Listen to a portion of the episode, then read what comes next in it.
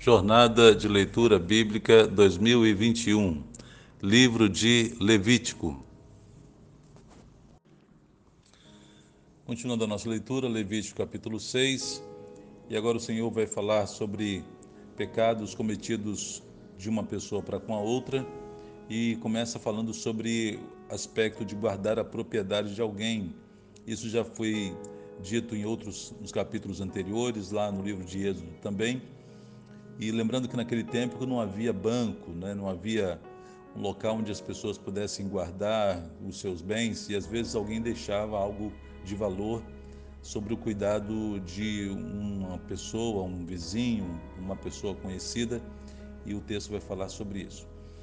E disse o Senhor a Moisés: Se alguém pecar cometendo uma ofensa contra o Senhor, enganando o seu próximo no que diz respeito a algo que lhe foi confiado ou deixado como penhor ou roubado, ou se lhe extorquir algo, ou se achar algum bem perdido e mentir a respeito disso, ou se jurar falsamente a respeito de qualquer coisa, cometendo pecado, quando assim pecar, tornando-se por isso culpado, terá que devolver o que roubou ou tomou mediante extorsão, ou o que lhe foi confiado, ou os bens perdidos que achou, ou qualquer coisa sobre a qual tenha jurado falsamente. Fará restituição plena, acrescentará a isso um quinto do valor e dará tudo ao proprietário no dia em que apresentar a sua oferta pela culpa. Então perceba o rigor com que Deus trata todos esses pecados cometidos de uma pessoa para com a outra, seja a extorsão, seja o roubo, seja até mesmo ter perdido a, aquilo que estava em seu poder, ter mentido a respeito da, desse, do assunto, ter agido com falsidade, ter jurado falsamente, até mesmo ter retido para si alguma coisa que achou que alguém perdeu e, e, não ter devolvido. Veja que Deus trata isso com rigor e a pessoa tinha que devolver aquilo que roubou ou que furtou de alguém uh, e ainda com mais um quinto, ou seja, 20% a mais daquilo que a pessoa havia roubado e ainda precisaria apresentar uma oferta ao Senhor para remoção da culpa. E essas, esse rigor do Senhor é para que houvesse justamente justiça e as pessoas houvesse o temor e houvesse também ah, o zelo de não cometerem esses pecados diante da nação, contaminando a nação de Israel. Verso 6: E por sua culpa trará o sacerdote uma oferta dedicada ao Senhor, um carneiro do rebanho, sem defeito e devidamente avaliado. Dessa forma, o sacerdote fará propiciação por ele perante o Senhor, e ele será perdoado de qualquer dessas coisas que fez e que o tornou culpado. Então perceba que ele trazendo a oferta ao sacerdote, trazendo um carneiro do rebanho sem defeito, ele estava sendo perdoado pelo Senhor, mas antes de trazer a oferta, ele tinha que fazer tudo aquilo que Deus ordenou, tinha que devolver, acrescentar um quinto, 20% daquilo que roubou e ainda trazer essa oferta ao Senhor. A regulamentação acerca do holocausto. O Senhor disse a Moisés: Dê este mandamento a Arão e a seus filhos. Esta é a regulamentação acerca do holocausto.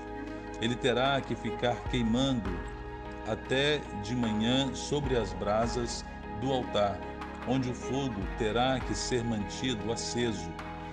O sacerdote vestirá suas roupas de linho e os calções de linho por baixo retirará as cinzas do holocausto que o fogo consumiu no altar e as colocará ao lado do altar.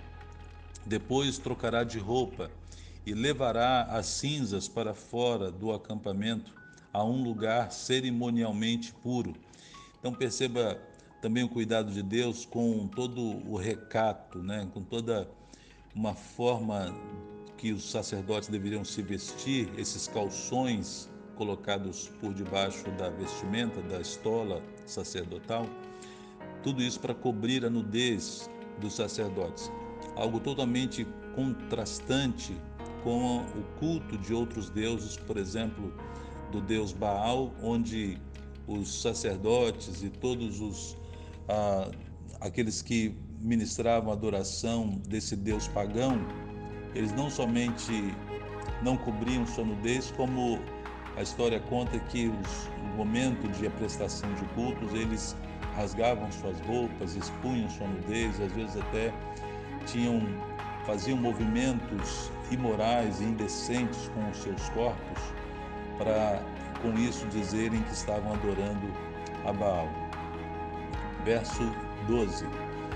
Mantenha-se, mantenha-se aceso o fogo no altar, não deve ser apagado. Toda manhã o sacerdote acrescentará lenha, arrumará o holocausto sobre o fogo e queimará sobre ele a gordura das ofertas de comunhão. Só um parênteses aqui importante. Deus várias vezes vai dizer que o fogo do altar não poderia ser apagado, precisava ficar aceso 24 horas por dia. Isso, primeiro, algumas razões. Primeiro, porque esse fogo, você verá, nós veremos no capítulo 9, que é o próprio Deus que o acendeu. Não foi um fogo produzido por mãos humanas. Quando o tabernáculo foi inaugurado, Deus do céu veio fogo do Senhor que acendeu a, o altar do, do tabernáculo. E por isso esse fogo não poderia ser apagado. Também uma referência de que constantemente, por causa do nosso pecado, há necessidade de que esse fogo purificador, esse fogo que representa a remissão dos nossos pecados, onde o holocausto é queimado, ele precisa ser aceso constantemente, porque nós constantemente pecamos e falhamos diante do Senhor. Verso 13: Mantenha-se o fogo continuamente aceso no altar, não deve ser apagado a regulamentação da oferta de cereal. Verso 14. Esta é a regulamentação da oferta de cereal. Os filhos de Arão a apresentarão ao Senhor em frente do altar. O sacerdote apanhará um punhado da melhor farinha com óleo, juntamente com todo o incenso que está sobre a oferta de cereal, e queimará no altar a porção memorial como aroma agradável ao Senhor. Arão e seus filhos comerão o restante da oferta, mas deverão comê-lo sem fermento e em lugar sagrado, no pátio da tenda do encontro. Essa oferta não será assada com fermento. Eu a dei a eles como porção das ofertas feitas a mim com fogo. É santíssima como oferta pelo pecado e como oferta pela culpa. Somente os homens descendentes de Arão poderão comer da porção das ofertas dedicadas ao Senhor, preparadas no fogo. É um decreto perpétuo para as suas gerações. Tudo o que nelas tocar se tornará santo. O Senhor disse também a Moisés: Esta é a oferta que Arão e os seus descendentes terão que trazer ao Senhor no dia em que ele for ungido. Um jarro da melhor farinha, como na oferta regular de cereal, metade pela manhã e metade à tarde. Prepare-a com óleo numa assadeira, traga-a bem misturada e apresente a oferta de cereal, partida em pedaços, como aroma agradável ao Senhor. Todo sacerdote ungido, descendentes de Arão, tam, também preparará essa oferta. É a porção do Senhor por decreto perpétuo e será totalmente queimada. Toda oferta de cereal do sacerdote será totalmente queimada, não será comida. Então perceba a diferença dessa parte, e quando alguém trazia uma oferta de cereal para a remoção da sua culpa, do seu pecado, o sacerdote tirava uma parte, queimava sobre o altar e ele e os seus filhos comiam o restante da oferta. Mas quando eles estivessem trazendo uma oferta deles mesmos, eles não poderiam comer. ela seria totalmente queimada.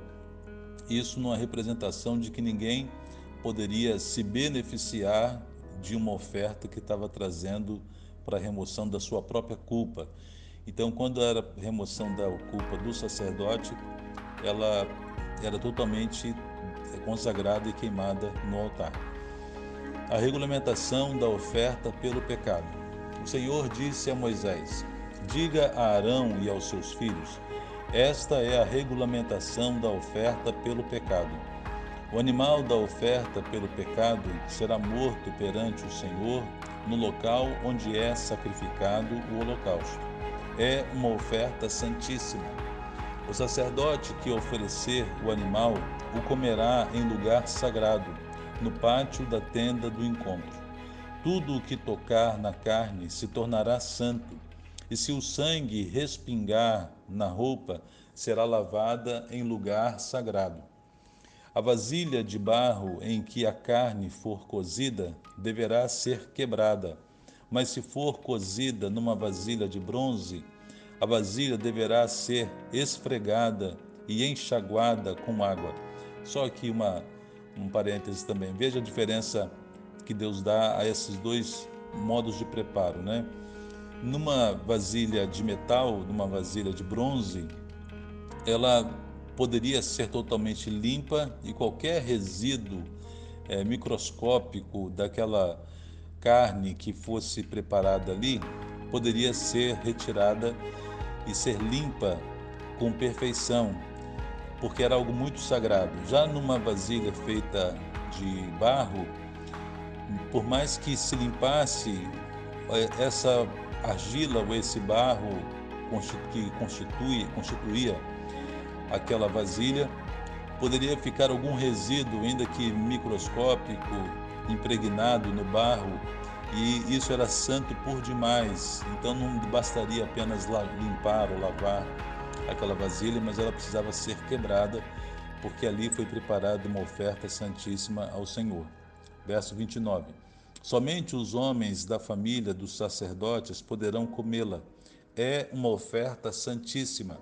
Mas toda oferta pelo pecado, cujo sangue for trazido para a tenda do encontro para propiciação no lugar santo, não será comida, terá que ser queimada. Então, aqui mais uma referência àquilo que fosse propiciação pelo pecado, seja do sacerdote ou de todo o povo. Essa não poderia ser comida, mas totalmente queimada em obediência ao Senhor. Amém? Que Deus complete e abençoe a Sua palavra em nossos corações.